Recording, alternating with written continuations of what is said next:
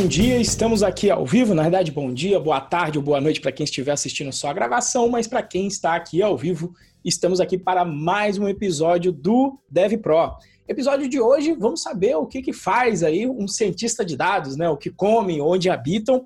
E para falar sobre esse assunto, né? E, e, a gente até ficou motivada, porque volta e meia, quando a gente abre o curso de Python, a galera acha que Python é ciência de dados e ciência de dados é Python. E aí a gente vai tentar desmistificar isso aqui hoje, mas eu não sou um especialista, né? Então a gente está trazendo aqui meu grande amigo Mauro, que eu conheci aqui em São José dos Campos, nossa, já faz um tempinho, não sei se já faz uns oito anos, quando existiu por um ano um Hackerspace aqui em São José dos Campos.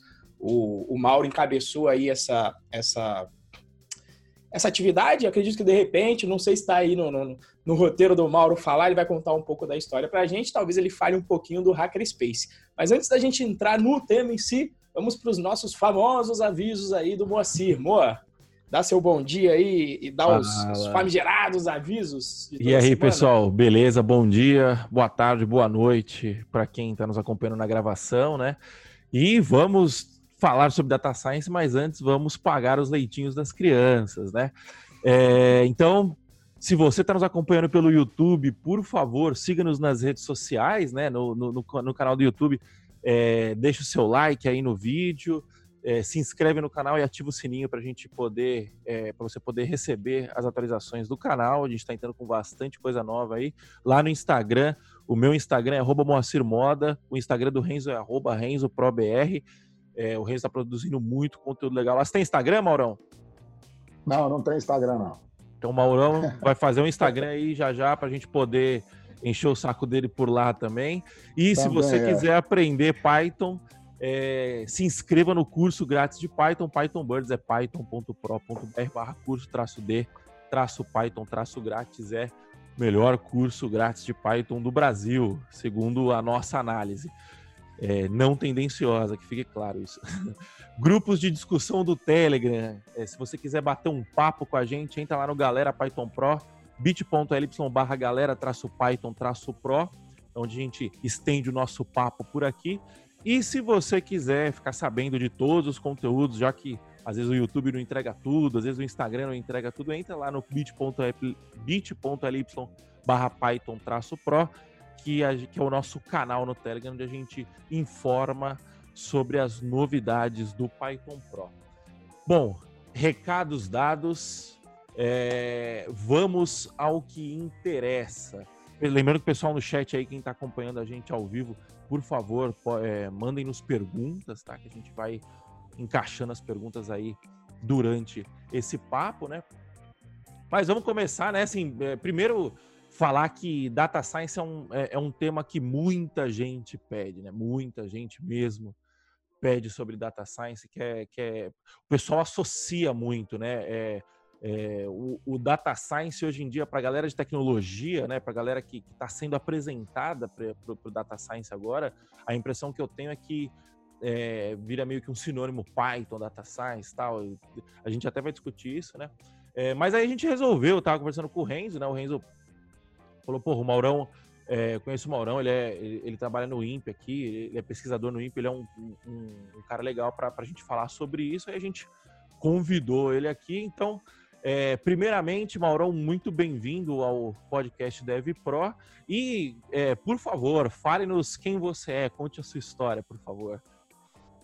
É, bom dia, boa tarde, boa noite a todos. Muito obrigado pelo convite, muito bom estar aqui com vocês, falando com essa comunidade tão legal que vocês conduzem.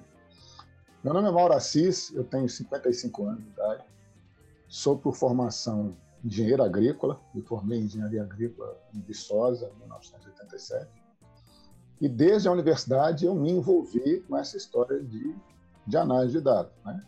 que virou data science agora, mas na realidade essa ciência existe né? desde, desde muito tempo atrás. É, eu tenho trabalhado com data science nas mais diversas frentes, né?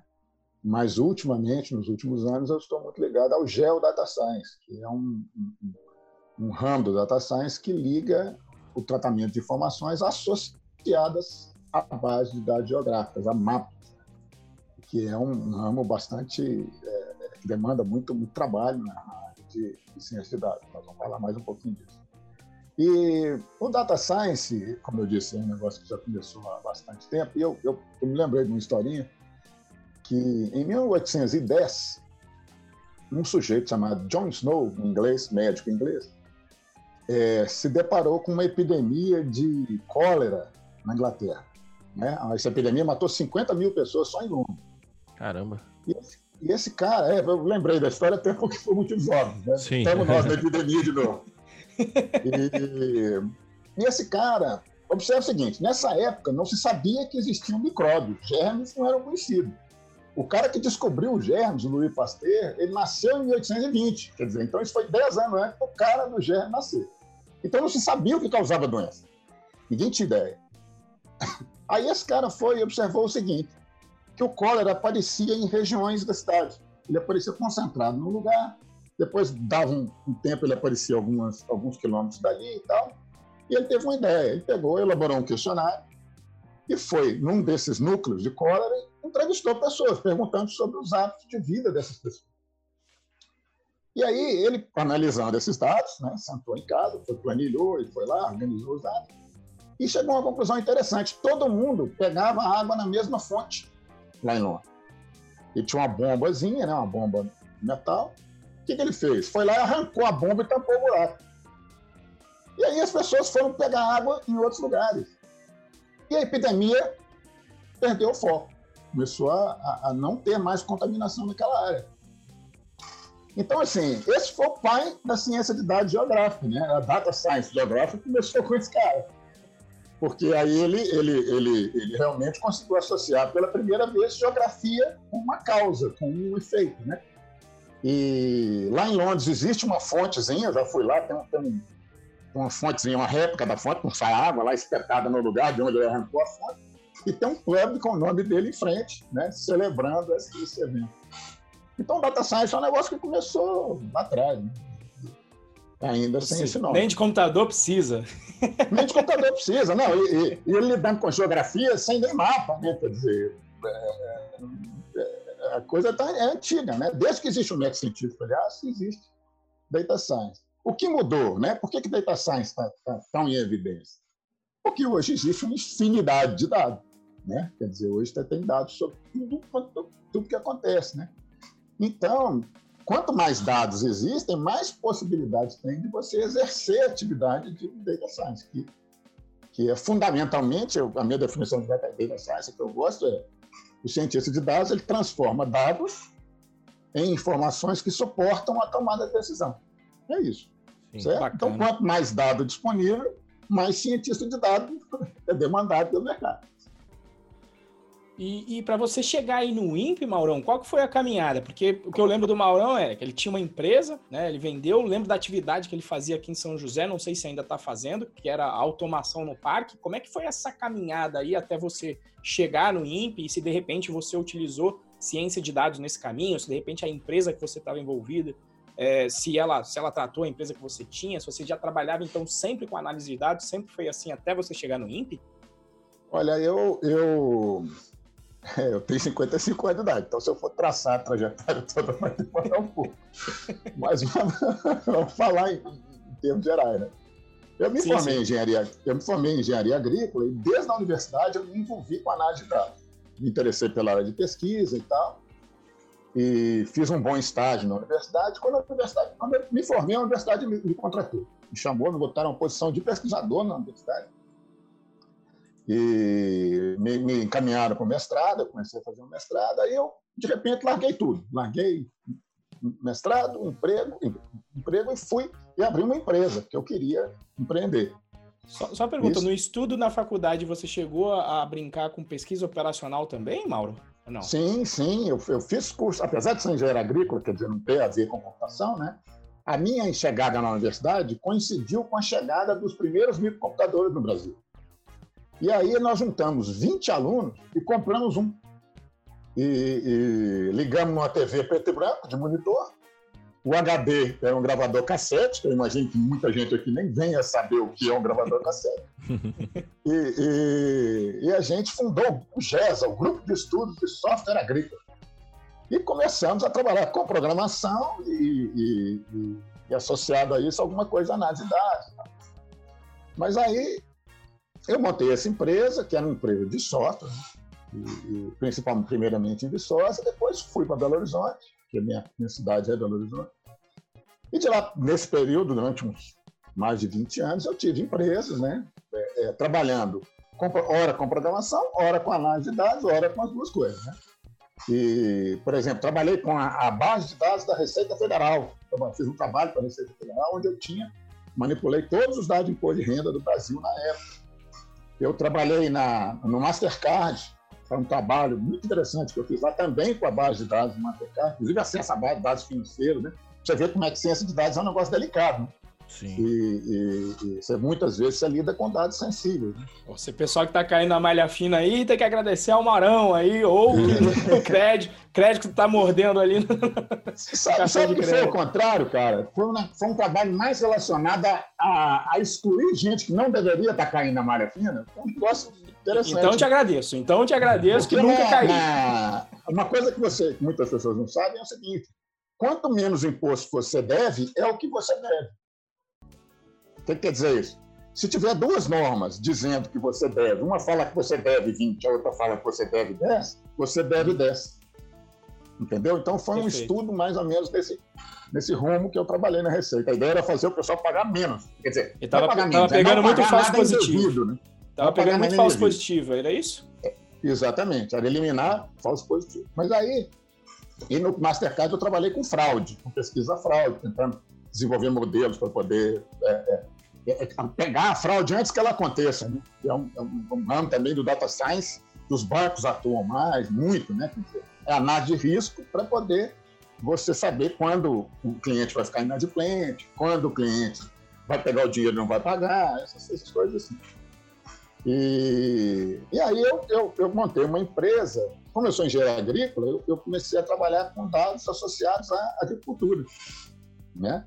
Muito associados, inclusive, a festas. Eu, eu organizei as bases de dados das maiores empresas florestais do Brasil. Clabin, International Paper, é, é, Veracel, as grandes empresas, Senibra. Então, eu, eu, eu, porque como a gente lidava com dados, né, começou a aparecer serviço de organizar banco de dados.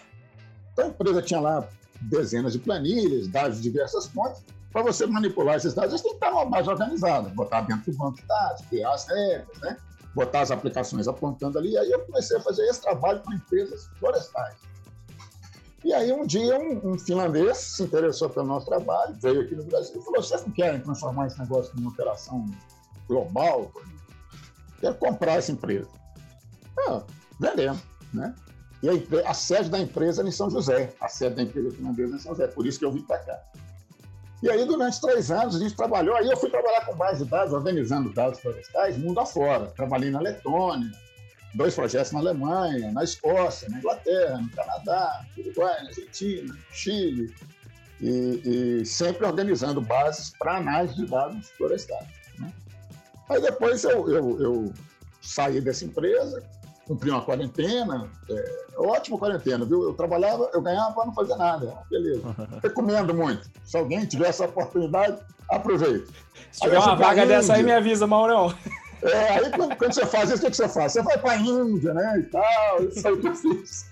E, e, e, e, aí, depois que eu voltei, eu, eu, eu quis fazer um, uma espécie de um sabático me, me, me apliquei para fazer um mestrado em Data Science, quer dizer, depois de 30 anos trabalhando com Data Science, vou eu fazer mestrado em Data Science.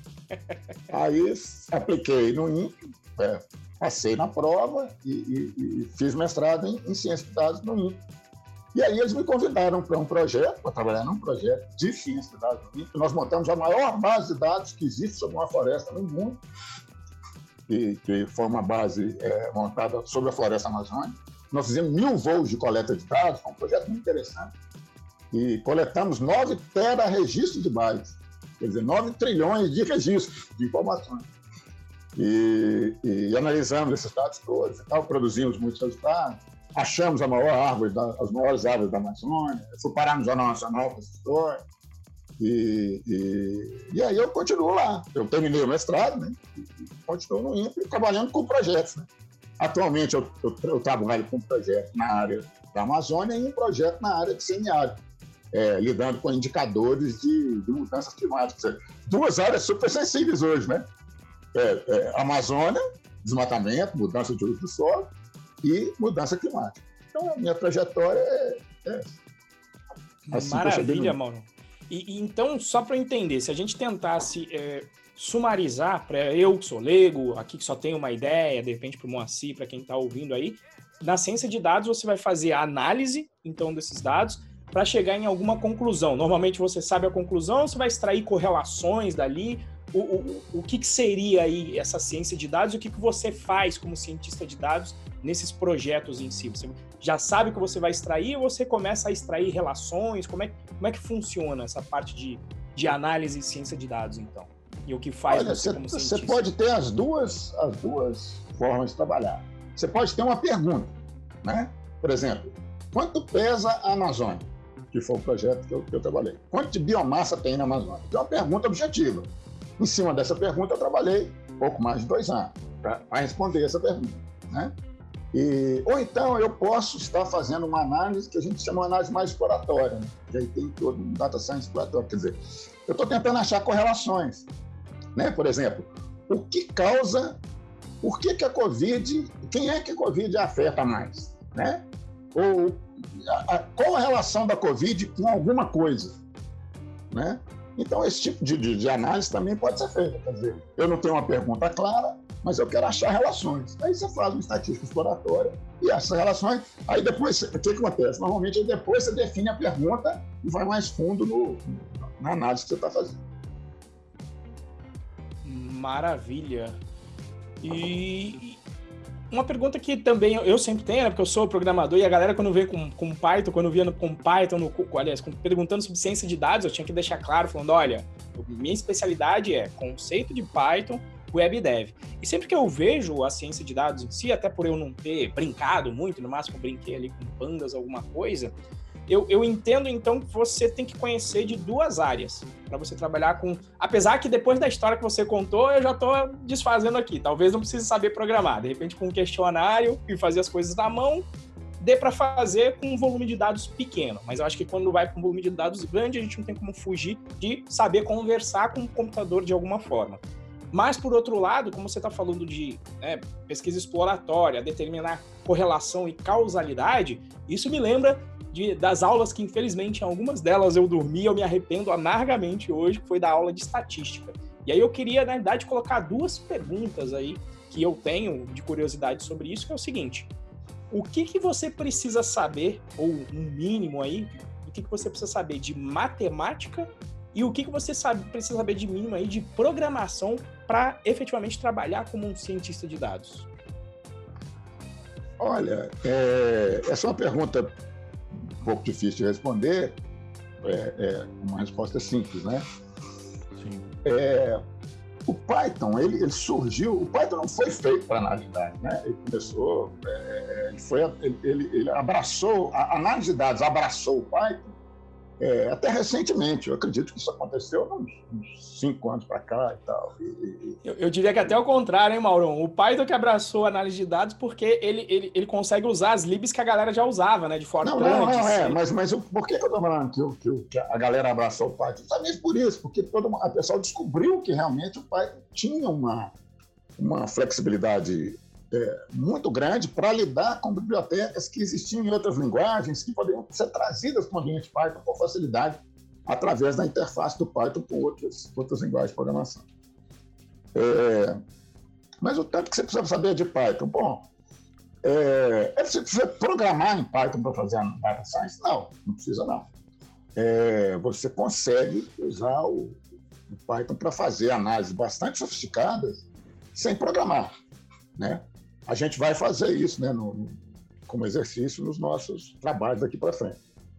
É, agora, é desejável que você programe Python. Por quê? Porque vai ter análise que você vai depender de ter um conhecimento de programação, mas um conhecimento básico. Também você não precisa ser nenhum Python Pro, gênio da lâmpada, para poder fazer análise de dados em Python.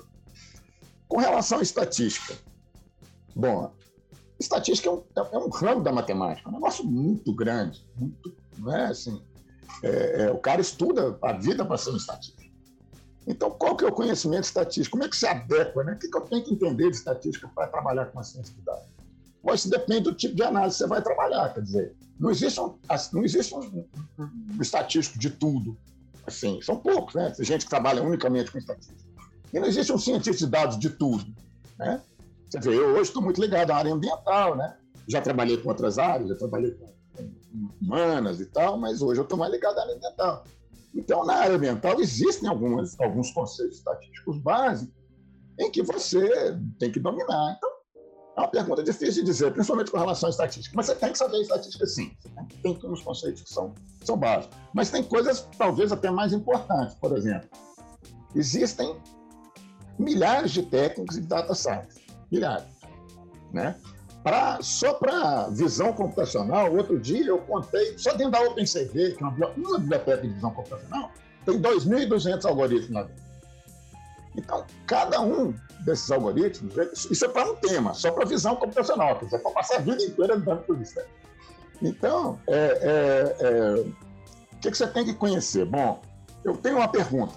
Aí, que que, qual que é a pergunta que você se faz? Bom, quais os métodos, quais são os métodos estatísticos e de data science que se usa para resolver, para responder esse tipo de pergunta, né? Aí você vai lá e estuda esse pedacinho, né? Por quê? Porque eu vou ter que escolher o meu método e vou ter que ver se ele está bom ou ruim. E quem vai dizer se está bom ou ruim é a estatística. Simples assim. A estatística é que valida a qualidade do nosso resultado. Entendeu? Então, mas aí, depois você vai lidar com outra pergunta. Bom, será que aqueles métodos estatísticos que eu, que eu peguei, eles são válidos para que eu usei na primeira análise, são válidos para a nova pergunta? Bom, se for na mesma área, pode ser que seja. Se não, eu tenho que ir atrás e aprender de novo. Então, está sempre associado à área que você vai estudar. Você, tem, você não tem que ser um estatístico ou um programador para trabalhar com data science, não, direitinho. O, Maurão, é, eu enganchando aí no que você falou, né? Aproveitando o gancho, a gente estava conversando antes de, de, de começar, né? Eu estava contando para o Maurão que eu estou lendo um livro que chama Como Medir Qualquer Coisa. É, o Renzo já tinha falado desse livro, é, mais duas, três pessoas falaram aí no meio do caminho, e aí eu por, e eu, eu, me interessava muito pelo assunto, porque a gente começou a, a, fazer o marketing aqui do Python Pro. Cara, é, é, muito número, né? A gente, a, gente, a gente traqueia todo mundo que entra no site, a gente vê onde que a pessoa avançou, é, a gente compra é, publicidade e aí a gente consegue medir quantas pessoas entraram na página, quantas pessoas é, se inscrevem no curso grátis, né? Toda essa isso é o básico do marketing hoje em dia, né? Do marketing digital. E, e eu ficava na cabeça, eu ficava assim, cara, eu tenho. Alô, alô? Ah, tinha, tinha caído aqui um Alô, pouquinho. alô, alô, acho que. Agora sim, agora sim. Vocês estão me ouvindo? Ah, tá. Sim. Eu parei de ouvir vocês, mas enfim. É, a gente parou também. Eu parei também de ouvir. E eu sinto que eu não, que eu não consigo. É, eu sinto, eu falo, porra, eu acho que eu, te, eu tô perdendo tanta informação aqui mas eu precisava aprender a, a, entender de alguma forma, né? E aí eu fui ler esse livro. E nesse livro é, fala justamente o que o Maurão falou, de tipo, é, qual que é a pergunta que você quer responder, né? Então, por exemplo, a gente, vamos supor que a gente esteja lançando um produto novo aqui agora, a gente fala assim, tá, mas a gente quer calcular quanto que a gente vai investir de marketing para lançar esse produto. É, existem formas muito simples, né? Muito, é, muitos, é, muito toscas no sentido de, de, de, serem bastante simplórias, de você conseguir pegar três, quatro, cinco quantidades, três informações diferentes, é, jogar essas informações num, num modelo, né? É, num, num, modelo probabilístico, alguma coisa assim, e tirar uma informação que seja confiável o suficiente para a gente cons para conseguir responder a pergunta, né? É, então, qual, qual é a minha pergunta aqui, Mauro? É, você enxerga que essa, esse feeling, essa, essa vivência é importante no, no, no, na data science? Porque eu vejo o pessoal falando muito assim, não, eu preciso aprender Python, eu preciso aprender é, estatística, preciso... e assim, eu enxergo isso como ferramentas. É, a, você acha que a ambientação com o problema faz mais sentido? É, é importante? É, não sei se eu fiquei foi claro. É, é, eu, eu, eu, a sua pergunta é muito boa e, e, e a resposta é, é, essencial. Quer dizer, é, o seu conhecimento do problema ele acaba sendo até mais importante do que o conhecimento em Python ou estatística. Porque você tem que entender profundamente a área que você vai trabalhar. Tanto é, como eu disse, não tem, não tem cientista de dados de tudo. Né? Quer dizer, é, tem um cientista de dados que trabalha com cada área específica, e você vai entender aquilo. Né? Quando eu fui eu fui lidar, por exemplo, com. Eu, eu, trabalhei muito com estatística com florestas, mas com florestas plantadas, eucalipto, pino, né? florestas para produção de papel e energia. Quando eu vim para o INPE, eu fui trabalhar com floresta nativa, né, na Amazônia, que é um negócio imensamente mais complicado do que a floresta plantada. A floresta plantada é clone, né? Então a variabilidade estatística é pequena, né? Lá na Amazônia tem um mundo de espécies de árvores que você nem, nem nunca viu, ninguém sabe o que tem lá dentro. Né? A gente tem, uhum. o, o, desconhecimento é muito grande. Então, o que, que eu fiz? Eu tive que estudar muito. Nós, o pessoal do projeto organizou um seminário lá na floresta, passei 10 dias na floresta lá, conversando com pesquisadores do mundo inteiro. Troquei ideia com gente da NASA, troquei ideia com gente, pesquisador da Universidade de Lancaster, na Inglaterra. Passei um tempo na Universidade de Lancaster com um pesquisador que trabalha com a Amazônia, um pesquisador brasileiro que tem pós-doc pela NASA, entende muito de, de Amazônia e de, de, pesquisa quantitativa na Amazônia, né? E, e, então aí eu mergulhei na, no assunto. Você tem que mergulhar, né? Não tem, não tem como. Isso acaba sendo mais importante mesmo, né? Do que do que a ferramenta que você vai usar. Porque aí é, muitas vezes o cientista de dados você trabalha associado ao especialista também, né? Tem, essa, tem esse modelo, quer dizer às vezes você também não precisa virar. Eu também, o fato de eu ter estudado a Amazônia, trabalhado com a Amazônia uns três anos, faz de mim, está longe de fazer de mim um especialista no assunto. Mas haviam pessoas, né, muito mais capazes, que dedicaram a sua vida a tentar entender a floresta e que me passavam as informações, me faziam as perguntas, né? E uhum. aí eu pegava meus dados e respondia as perguntas que eles faziam para mim, né? Então, você, trabalha junto com o especialista, ainda que você tenha que aprender realmente sobre o, sobre o negócio. Então, se a gente tentar traçar um paralelo aqui, né? É, o programador que a gente, é, é, a gente, eu e o Renzo aqui, a gente defende muito que, cara, não importa se você vai usar Python, se você vai usar JavaScript, se você vai usar COBOL, o que importa é você resolver o problema do seu cliente. E olhando de uma forma mais genérica, não tem escapatória. Você precisa, no fim das contas, se especializar no problema que você quer resolver, né? Então, no seu Sim. caso, você tá. Não se especializar, né? Mas você precisa é, se interessar pelo problema que você quer resolver, né? Vou. Hum. Usando a minha trajetória como exemplo. Depois que eu, que eu fundei minha fábrica de software, que no começo, é, a fundação da minha fábrica de software, na verdade, foi só a oficialização do, do, do meu trabalho como freelance, né? É, cara, coincidentemente, eu comecei a trabalhar para empresas que de, de, mercado financeiro. Então, a gente trabalhava com muita fintech, né? Muita startup, muita fintech. E aí eu prestei um serviço, aí essas fintechs se conversam, um, um cara de uma outra fintech veio falou assim: Ah, você tem alguém que Não, eu tenho o Moacir. Aí eu prestei outro serviço. Aí eu, eu olho meu histórico hoje, sei lá, de 80, 90% dos meus clientes têm relação com o mercado financeiro, né?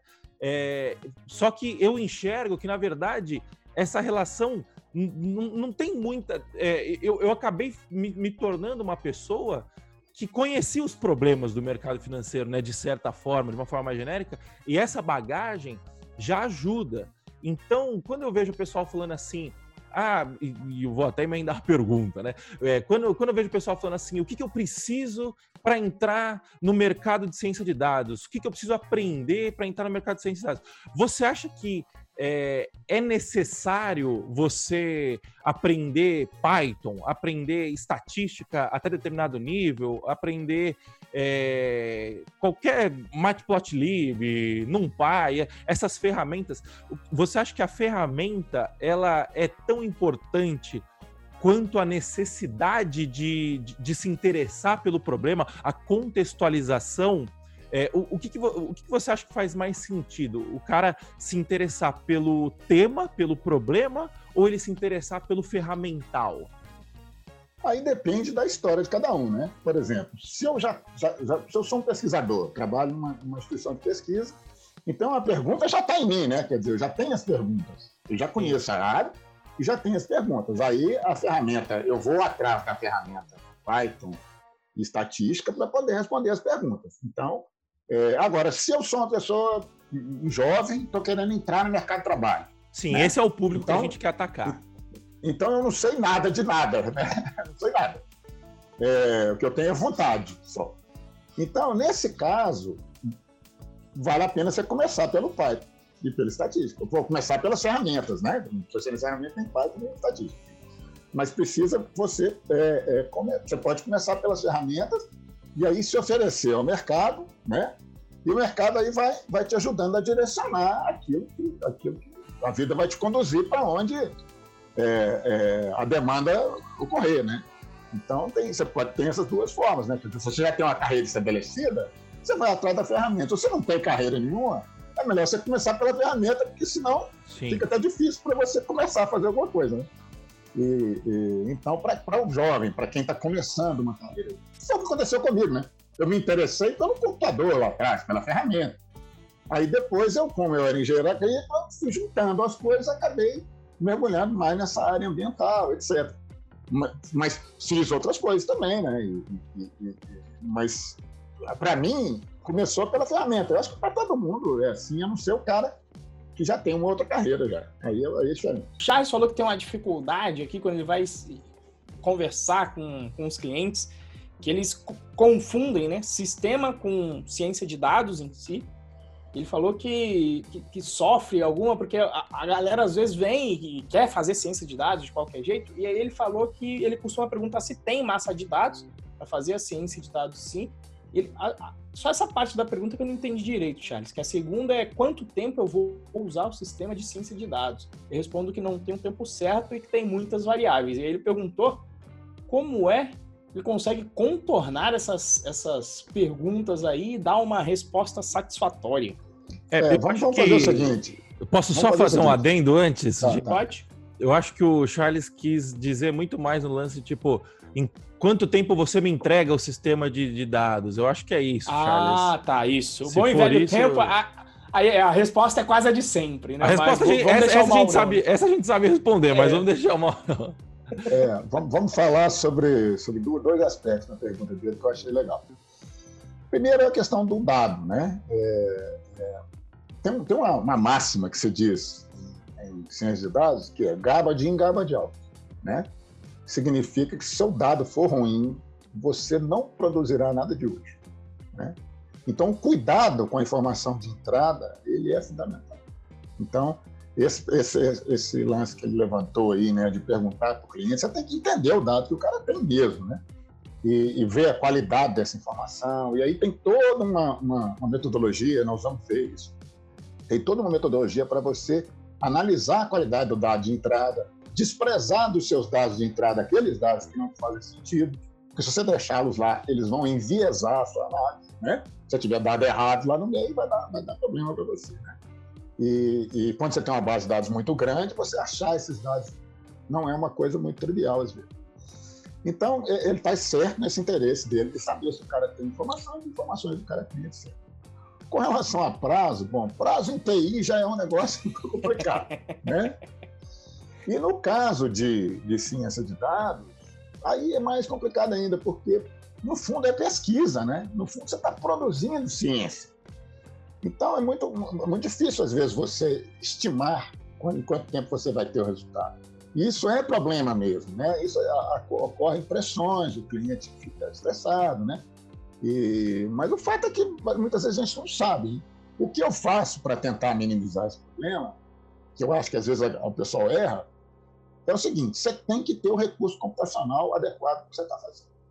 Essa é a primeira, primeira dica. Então, se você está trabalhando um conjunto de dados, você tem que ter um computador que responda o mais rápido possível naquele conjunto de dados. Né? Eu já cheguei a alugar uma máquina na Amazon com 256 CPUs e 1 tera de memória RAM durante 40 horas para responder uma pergunta. Né? E o cliente tem que estar tá ciente de sair desse custo, né, Mauro? É, exatamente. Quem vai pagar é ele, né? e, e, e, vem cá, e não é caro, nem é caro. Então, às vezes, o cara fica sofrendo ali no notebook para fazer uma análise complexa, se ele alugar uma máquina na nuvem e rodar, ele vai, ficar, vai resolver aquilo muito rápido, vai ficar muito mais feliz. Né? Mas realmente prazo é muito complicado porque é ciência, né? Muitas vezes você não vai conseguir responder a pergunta, isso pode acontecer, né? O cara pergunta para você. A minha dissertação de mestrado, eu não consegui responder a pergunta. Entendeu? E, e, e, e, ela é válida, é claro que ela é válida. Pelo menos ninguém vai tentar fazer o que eu fiz. Sim. Vai errar diferente agora. Né? então, é, é, é, ciência de dados é mais complicado ainda do que desenvolvimento, né? a questão de escopo e prazo. E, o Mauro, aproveitando, a gente, a, a gente sempre costuma falar aqui bastante sobre Pareto, sobre 80-20, de tipo assim, uhum. cara, para responder 80% dos, dos problemas, para resolver 80% dos problemas, geralmente você precisa só de 20% de um esforço, ou de 20%, de conhecer 20% de uma tecnologia, né? Obviamente que isso não é uma, isso não é uma regra, né? Mas é muito mais uma filosofia, digamos assim. É, mas a, a sensação que eu tenho é que, até é, fazendo o gancho do livro que eu, que eu tô lendo, né?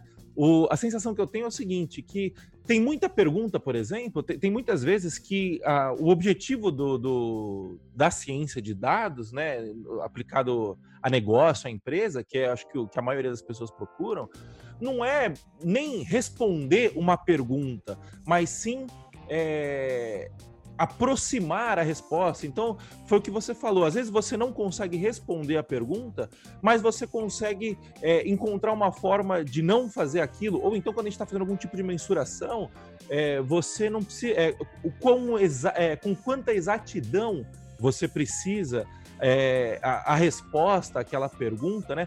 Então, como que você. Você acha que os problemas de hoje em dia porque assim, agora fazendo um, um, desabafo aqui, né? A minha sensação é que, por exemplo, o cara, o cara aqui no Brasil, ele vira e fala assim: não, a gente tá. A gente vai responder, a gente tá resolvendo esse problema com machine learning. E aí, quando você vai ver o machine learning do cara, é uma sequência de if.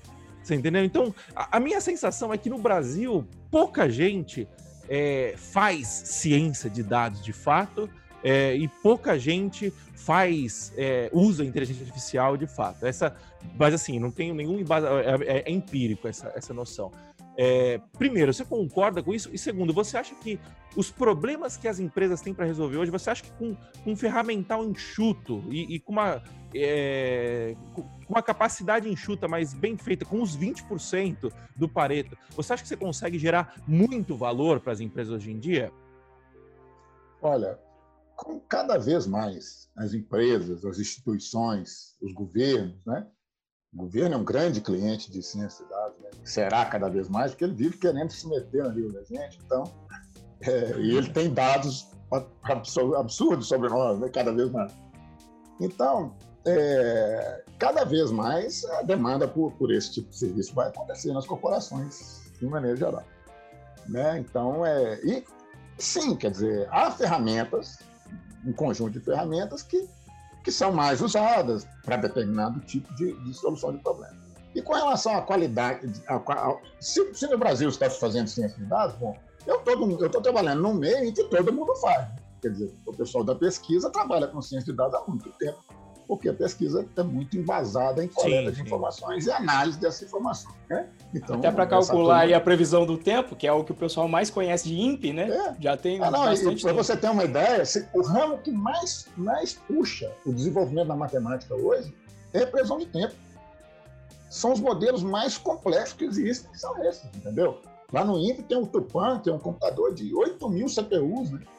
que é usado para poder fazer a previsão do tempo que cada vez mais está acertando mais, cada vez está acertando mais, né? Uma vez eu conversando, só abrindo um parênteses, eu conversando com um, um, um cara que tem uma, um restaurante na praia, ele é um cara mais ou menos da minha idade, ele falou, pois é, antigamente, quando a Globo falava que, que, não ia, que no final de semana ia chover, a turma vinha para a praia. Porque a, a, o erro era tão grande que podia chover não, o pessoal não acreditava na previsão do tempo, entendeu? Hoje não, quando o INPE, o CPTEC, falar, ó, vai chover no fim de semana, a turma não vai lá. Porque o pessoal já, já entendeu, né? já existe uma consciência na sociedade que previsão do tempo funciona. Né? Ela, ela, ela ainda tem uma margem, uma certeza grande e tal, mas quando os caras conseguem, assim, com uma margem de dois ou três dias, dizer com segurança se vai ter sol ou não, se vai chover ou não, qual o volume de chuva que é esperado. Então os modelos vão melhorando, né? É, então é isso, quer dizer, a gente tem essa, essa, essa cada vez mais com a presença de dados, você tem demanda. Os caras mas você. Mas, mas... E, e, Desculpa, Marão, continua. Não, pode falar. Mas você acha que. É, beleza, no, no, ramo da pesquisa eu entendo que seja. É, afinal, é, é para isso, né? É, é isso, né? é, isso que se faz. Mas você acha que no, no mercado no mercado comum, digamos assim, de tipo. É, porque eu enxergo que grandes empresas, como você falou, pô, Cielo. A Cielo vai precisar de, de, de, uma, de uma inteligência estatística que seja compatível com o tamanho da Cielo, né? Eu imagino que é, sei lá, eu acho que dá para dá a gente estimar que pelo menos 50% das transações que, que acontecem hoje em dia devam passar pela Cielo, no varejo, alguma coisa assim. É, é deve, deve, é um número de uma ordem de grandeza muito muito alta, né? Mas eu digo assim, a, o, o, cara médio, que tipo, a gente aqui no Python Pro, por exemplo, eu tava lendo o livro, aí o cara falou de, de Monte Carlo, né? De fazer uma simulação de Monte Carlo. E aí eu peguei os dados no fim de semana, eu peguei os dados e comecei a brincar. E, e comecei a tirar algumas conclusões simples, de tipo, olha, se a gente investir, a gente, a gente pode investir tanto de, de, de, de, de, de, de verba de marketing, de publicidade, que a chance da gente conseguir ter um retorno positivo é de 90%. É, comecei a fazer essas análises simples. Outra análise que eu, que eu faço muito, que eu estou fazendo bastante ultimamente, é tentar estimar quanto tempo a gente demora para entregar, um, entregar uma funcionalidade de um projeto. Né? Então, lá na Codivance, a gente tem o time trabalhando para um cliente e o cliente começou, cara, mas eu preciso de uma estimativa, eu preciso de uma estimativa tal. E, e, cara, em projeto, estimativa geralmente é dedo no vento, né? O cara olha e fala assim: não, eu acho que vai demorar tanto. E 90% das vezes o cara erra. É, e aí eu, come, eu peguei e falei assim, não, então tá, como que eu consigo passar uma estimativa com mais certeza? É, vamos olhar os nossos dados, né? Vamos olhar o quanto tempo a gente demora. E aí eu puxei lá os dados, eles estavam meio sujos, tal, né? Eu, eu, entendi isso, mas eu consegui, é, eu consegui ter uma, eu consegui falar para o cliente assim, olha, olhando o nosso histórico, eu consigo te passar com 90% de certeza que a gente entrega uma funcionalidade em menos de sete dias. Por quê? Porque eu distribuí lá e falei assim, bom, é, 90% das funcionalidades até então foram entregues, com foram entregues é, abaixo de 7 dias, e os outros 10% foram entregues acima. É, não, não, não sei qual é o rigor estatístico disso, né? Mas assim, eu não estou saindo nada, não está não tá vindo o dedo no vento, né? Então, olhando esses, esses problemas rotineiros, esses problemas comuns, é, você acha que o cara munido com uma, com uma base bem, bem enxuta, assim, o, o, o básico, o básico do básico de, de ciência de dados. Você acha que ele consegue estar tá armado para resolver, é, sei lá, os 80 é, para resolver problemas dos 80% das empresas brasileiras? Olha, é, eu acredito que sim, né? É, é, existe um, uma compreensão da análise de dados, de, de, modelos que são mais utilizados, etc. Mas você sabe que uma coisa que é mais importante aí, eu acho, eu gosto de frisar isso quando eu de dados, é que tem um negócio que ajuda demais chamado bom senso. É, ao fazer a sua pergunta, ao escolher o seu método, ao selecionar os seus dados, você tem que ter juízo para fazer, entendeu? É, isso é mais é essencial, né? Para você não chegar a conclusões estapafúrdias, né? É, é, enfim. Mas eu, eu, eu, voltando à sua pergunta, eu acho o seguinte, cara que a grande maioria das empresas, principalmente as menores, elas poderiam usar muito mais data science do que usam. Né? As empresas são muito, muito administradas com base no feeling das pessoas. Eu sei que eu fui empresário da empresa, empresa há mais de 20 anos. E a gente não, não fazia uma análise, minimamente um tratamento estatístico ali. Você ia no feeling, né? Até certo, eu tinha poucos clientes, né? Eu, eu tinha uma base de clientes pequena, porque eram projetos grandes, sempre foram projetos para empresas grandes mas a gente não fazia. Eu acredito que as empresas não façam. Isso é uma pena, né? Porque é, é, muitas vezes tem, uma, tem um ouro, tem uma informação ali que é crucial para o seu negócio e, e, você deixa ele escapar, né? Eu me lembro de um exercício que eu fiz no mestrado, quando eu participei do meu orientador, em que ele, ele pôs uma base de dados para nós de, de, é, de, eram residências num país de clima frio certo?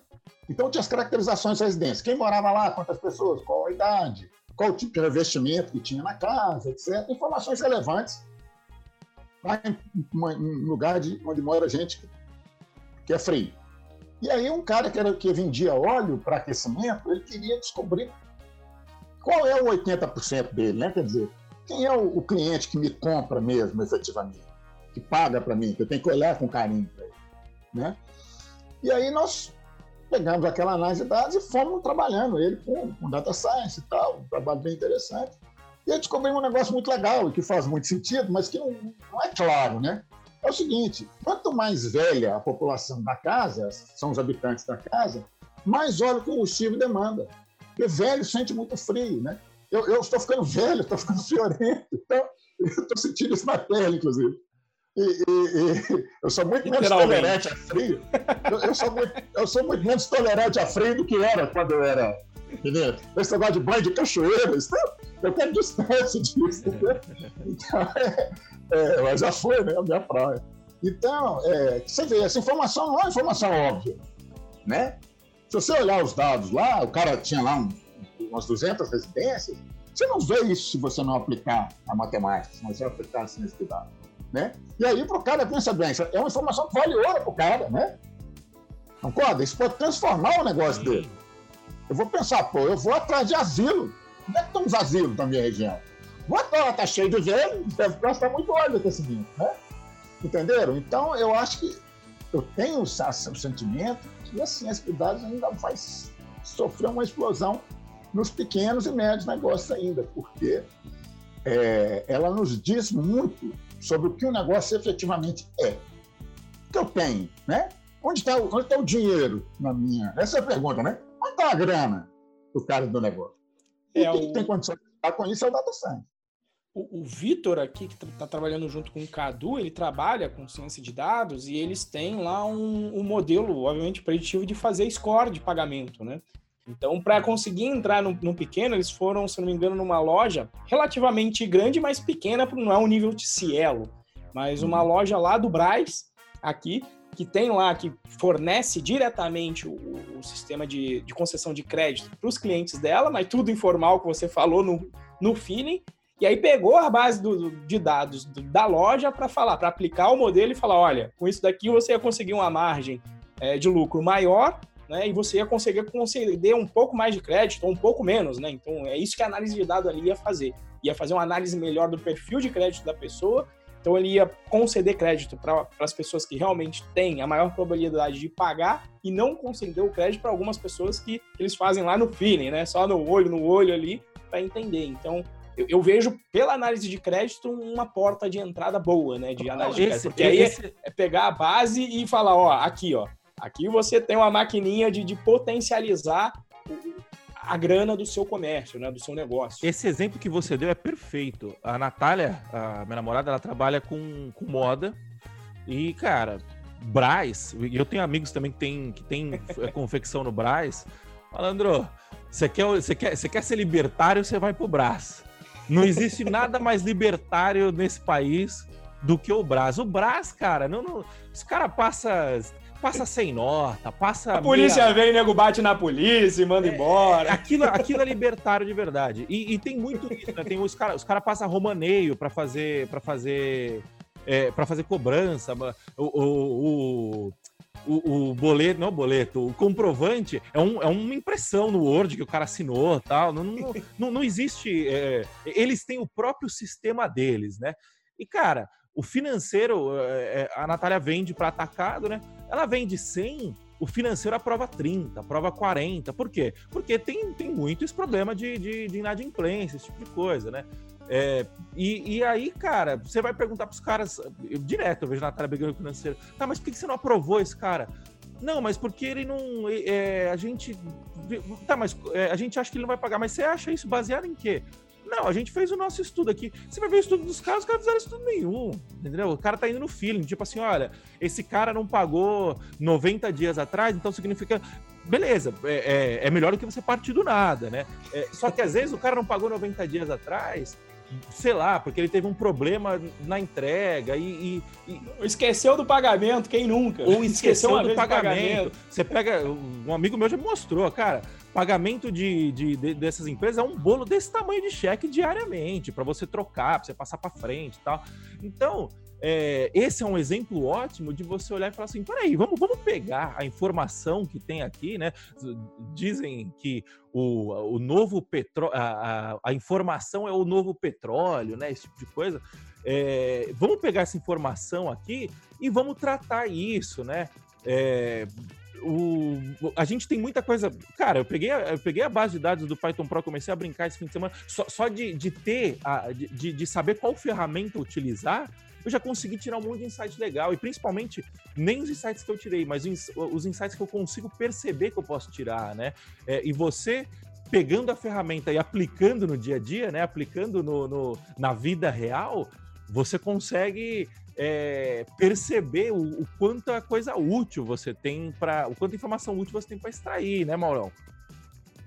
É, e, e, e, essa é a grande oportunidade que nós temos, eu acho sabe? Assim, é, porque hoje em dia tem um olhar, cada vez mais as empresas estão se interessando por isso. A quantidade de ferramenta grátis que tem para análise de dados na, na, internet é brutal. Quer dizer, você tem ferramentas de um nível de sofisticação absurdo, né? Essa, essa análise que eu fiz nesse, nesse supercomputador da Amazon, eu fiz com uma ferramenta free, né? Quer dizer, não, tem, não paguei licença porque não, tinha, não, não se cobra licença para essa análise, entendeu? Então, Observa, nós temos a quantidade de dados dobrando a cada três, quatro anos, né? dados disponíveis na, na, na, no mundo.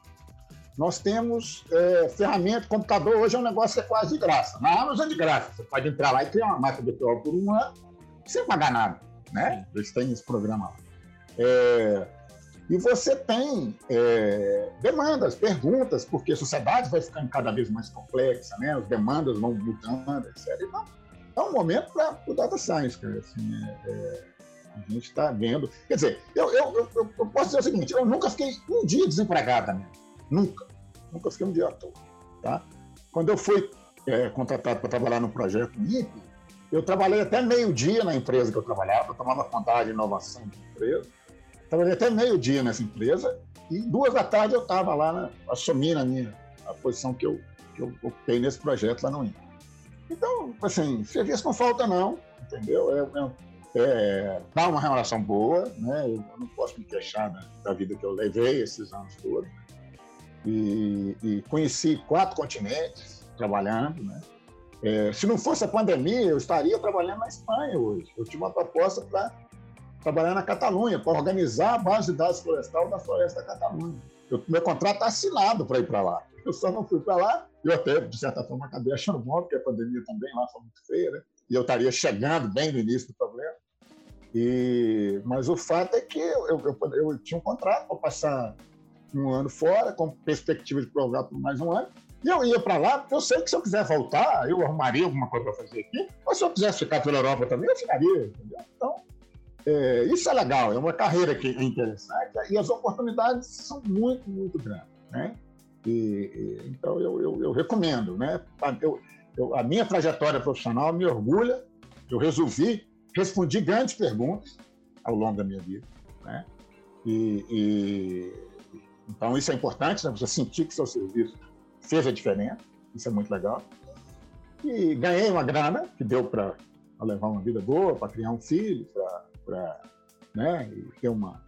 Conhecer o mundo. Então, conhecer o mundo, né? E conheci o mundo muito mais trabalhando do que viajando, mas conheci viajando também, né? E viajar o mundo trabalhando é muito legal também, né? Sim. É muito legal você chegar lá na Alemanha e ver que os caras não têm 3 metros de altura, a cabeça deles não é duas vezes maior que a minha, e eles estavam com problemas lá que eu fui lá e resolvi, né? Então isso é legal. E, Bacana, e lidar com culturas diferentes, né? Trabalhar na Índia é substancialmente diferente de trabalhar no Canadá, né? Do que trabalhar no Brasil, então, é, é, é, é uma, me deu uma vida profissional muito rica. Então, eu, eu, eu, eu recomendo. Acho legal vocês adotarem. Quem quiser abraçar essa carreira, é uma experiência interessante. É, eu acho, eu acho que o, a, a, lição, a lição que a gente tira aqui é, o nosso, a gente tem um público muito grande de pessoas que estão, tem, que estão pensando em entrar, é, em mudar para tecnologia, estão pensando em adotar tecnologia como, sua, como suas carreiras, né? E tecnologia é um negócio muito amplo, né? É, mas eu acho que o que a gente extrai de lição aqui é o seguinte, cara. A gente, a gente é, trabalha com desenvolvimento de software, eu e o Renzo, né? Desenvolvimento de software, cada vez mais o mundo está precisando de desenvolvimento de software.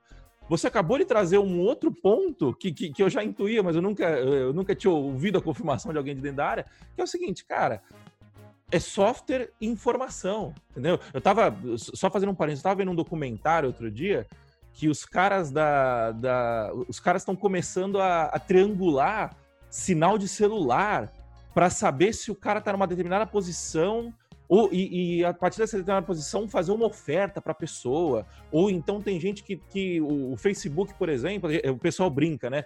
Caramba, eu, eu tava conversando sobre uma máquina de lavar, não fiz pesquisa, não fiz nada, e de repente começou a aparecer anúncio de máquina de lavar na minha, na minha timeline. É, eu não duvido que a, que, que a, Apple e o Google ouçam nossas conversas, né? Mas, enfim, não há nada provado. Mas, é, às vezes, só o fato de você ter parado dois segundos a mais em cima de uma imagem na rede social, os caras já conseguem extrair informação disso e entender que você está é, que você tá interessado interessado naquilo. Então esse é o lado macro da parada, né? Mas a gente consegue pegar o lado micro também e entender que se cara, os caras grandes estão usando, é, isso, isso está chegando cada vez mais perto de nós humanos, digamos assim, né? De nós que, que, que, que trabalhamos aí com os 80% do mundo é, do, do, do, mundo de uma forma geral. Eu acho que isso é, é, é bastante interessante e ficou claro que, que cara, é, se, foi o que o Mauro falou, eu nunca fiquei desempregado. E ele não. E ele, e ele tá. Ele, o boom do, do Data Science está chegando agora, né? Você imagina como que vai ser isso mais para frente. Bom, pessoal, a gente está é, já, já chegando para o final, né? Vamos, vamos, vamos fazer umas perguntas do, do, do chat aí, Renzo? É, eu vou, eu vou juntar aqui, ó. Tem as perguntas do, do Charles, que na verdade é o seguinte, que eu acho que. Vou fazer uma pergunta só que vai englobar a pergunta do Charles, que é acerca de porcentagem, de, do que, que usar de base de dados de cliente. O Eduardo falando que a galera confunde é, em, em ciência de dados com engenharia de dados. Não sei nem se está. Na minha visão, está até dentro. E o Geisler perguntando de coisas mais específicas sobre a especialidade do Mauro. Mas aí eu vou dizer o seguinte: o Maurão vai dar para a gente uma aula, tá? Dentro do Python Pro, e a ideia é que a gente vai ter um curso de Data Science, que vai ser ministrado pelo próprio Maurão. E aí, aproveitando aqui essas perguntas um pouco específicas, na verdade eu vou perguntar qual vai ser mais ou menos aí o que você pensa em abordar nesse curso, Maurão. E aí depois eu, o Moa vai passar um link aqui para a gente, vai dar um, um bizu para a gente, para vocês poderem tirar mais dúvidas com o Mauro. Inclusive a gente vai ter uma aula, vai ser no dia 10, tá? No dia 10 vai ter uma aula ali que vocês vão ter contato maior para tirar, para perguntar esses detalhes maiores. Mas então eu queria saber mais ou menos aí, Maurão, o que, que você pensa aí em termos de, de conteúdo, de emenda? Você já falou para a gente de uns problemas bacanas a, a serem atacados aí. O que, que, que, que você tem para adiantar para a gente dessa emenda que eu sei que ainda está em construção, mas de repente que você tem para adiantar aí para a gente um pouco? É, bom, vamos lá. É, acho que a, a, marca desse nosso treinamento, desse nosso é, evento, vai ser é, o hands-on, né? mão na massa. A gente vai aprender usando exemplos, né? exemplos práticos, com base de dados que existem, né? É, disponíveis, reais. Né? Não vamos usar nenhuma base inventada, isso não faz sentido. E, e vamos fazer um, um passo a passo. Vamos pegar dados de diversas áreas diferentes, né? porque a gente não sabe a que áreas vocês vão, vão se ligar. Então, lógico, nós vamos fazer um, um exercício de Geodata Science, porque é a minha área, a minha paixão da semana, né? Mas é, nós vamos também tratar com dados de outras fontes, de outras origens, de outros tipos, né? mais diversos possível, para que a gente entenda realmente como fazer data science, quer dizer, que, é o, que o processo é, é, é, são, são as etapas, quer dizer, você tem a pergunta, definiu a pergunta, tem que definir a pergunta. Ou se não tem pergunta, não tem pergunta, mas se, se houver a possibilidade, tem que haver uma pergunta. Aí, uma vez com a pergunta, você vai pegar os dados, vai explorá-los, ver qual, no sentido de analisar a qualidade deles, se eles realmente servem para aquilo que você está querendo, e como é que você, se eles não servem, como é que você tem que fazer para transformar em algo que serve. Aí depois você vai escolher o modelo que você vai aplicar. Depois você vai aplicar o modelo, vai produzir os resultados e vai avaliar a qualidade do resultado. Certo? Então, é, nós vamos executar esse processo várias vezes, com diferentes qualidades, usando o Python como linguagem para obter esses resultados. Né? Nós não vamos fazer muita programação, vai ter um exercício de programação, mas programação você vai aprender correndo. É, é, não, é, não é o meu, não, é, não faz parte do escopo. É o Python como ferramenta de data science, certo? E é isso. É isso que nós vamos ver, vamos ver, né? E eu quero também, eu gosto muito de fazer treinamento, é o seguinte, se vocês tiverem problemas também, começou o treinamento, vocês podem propor. E Show. alguém tiver um problema prático, tiver um problema na empresa, e, e basta entregar os dados e, e, e, fazer a pergunta, a gente, a gente tenta produzir alguma coisa. É, é olha, olha aí, ó, quase uma consultoria grátis aí, ó, que é. maravilha. Uhum. Já que vai ter que resolver um problema real. E aí, claro. Geisler, para você, o Geisler que tinha feito a pergunta, a gente vai ter um encontro que vai ser no dia Confirma isso para mim. 10 do 6. 10 do 6 vai ser o treinamento, tá? Então, o, não, não, não. o Moa vai... Do... Não, calma aí, calma aí. Calma, calma aí. É, é, o seguinte, no dia 10 do 6, a gente vai fazer um webinário e esse Isso. webinário a gente vai mostrar quais são as possibilidades do Data Science, é, como que a gente consegue aplicar no Data Science, como pessoas leigas conseguem utilizar o Data Science, é, utilizar essa, é, o básico dessa ferramenta que, que, que o Maurão vai ensinar para a gente, né? E, e utilizar essas, essa, esse ferramental para conseguir gerar valor, né? Que é, que é sempre o nosso mote aqui, é conseguir gerar valor. É, então, a gente vai, a gente vai entrar assim, tentar, tentar dar uma olhada no que, que é a carreira, no que, que é essa. No que, que a gente vai. É, o, o, quais são as possibilidades que o Data Science pode, pode, no, pode nos é, nos entregar para nós mortais, né? Então, a gente vai fazer esse webinário no dia, do dia 10 do 6. Eu vou deixar o link aqui para vocês nos comentários. Quem estiver acompanhando pela gravação, se for no YouTube, o link vai estar aqui no comentário, é, aqui na descrição do vídeo, perdão. E se for no, no nas plataformas, eu vou colocar o link lá também no, na descrição do podcast, tá bom? É, e aí então, a ideia é que vocês vão poder responder essas perguntas que vocês têm mais detalhadas, de, de forma mais técnica, é, nesse dia, tá? Porque essa daqui foi para a gente ter uma ideia, uma base realmente só do que, que é, ter noção, não se assustar que você precisa ser um, um estatístico rebuscado ou precisa saber programação, ou seja, do que o Maurão comentou aí, de repente o nosso metade do nosso curso gratuito, que eu me lembro que o Maurão comentou quando a gente estava discutindo de pauta, o Maurão falou, Renzo, o cara sabe if fora, ele já vai já é o, pareto do, do, de programação. Ele sabe fazer um if, sabe que é variável, sabe fazer for. Instalar, de repente, alguma biblioteca, pronto, acabou. Ele já sabe o, o, o 80-20, a regra de Pareto da programação para o cientista de dados está resolvida. Ou seja, isso daí é um, só a primeira sessão do capítulo do Python Pro você já tem lá esse, esse conteúdo da programação em Python para conseguir é, é, levar aí o, o, webinário, entender o webinário do Mauro.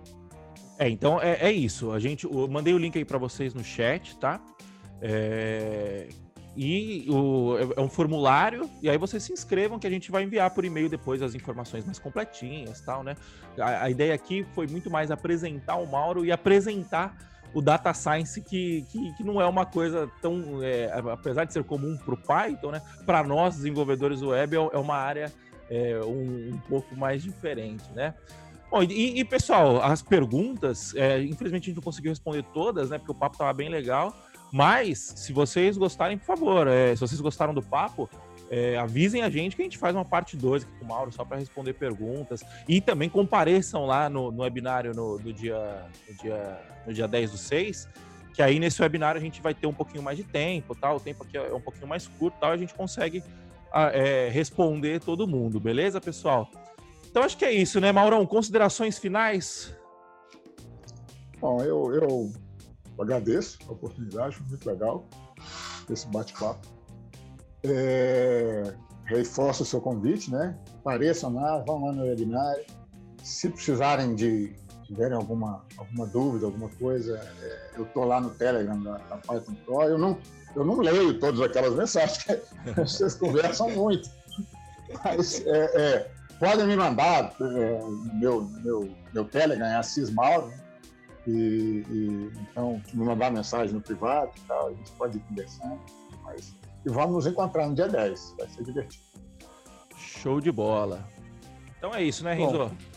É, agradecer também o teu tempo aí, Maurão, de, de, de dedicar Sim. aí pra gente, dar, dar uma pausa aí nas pesquisas, na preparação da emenda do curso, agradecer o tempo que você dedicou aqui para explicar, para elucidar. Eu, pelo menos, como o, o Moa falou, eu ainda sou leigo em ciência de dados, então ainda faixa branca total, só sei a parte da programação, né? Então a parte da estatística, como eu disse, dei uma dormida durante as aulas, me arrependo amargamente disso, mas pretendo aí com certeza aprender com você é, durante, durante aí esse webinário, aprender um pouco mais sobre isso, mas agradecer pelo tempo que você dedicou para desmistificar aqui o que, que é ciência de dados, e aí a gente vai ver que existe desde o do século, calma aí, 18, sempre é século... Século, 19. É, século XIX, que sempre soma mais um, né? Então, desde o século XIX, você já vê algumas perguntas sendo respondidas pelas pessoas analisando dados. Então, agradecer pela tua participação aí. Boa, alguma consideração final aí? É isso aí, pessoal. Não, então, só isso, porque o Zoom já tá batendo 40 minutos de novo aqui, e como vocês sabem que o Renzo é muquinha,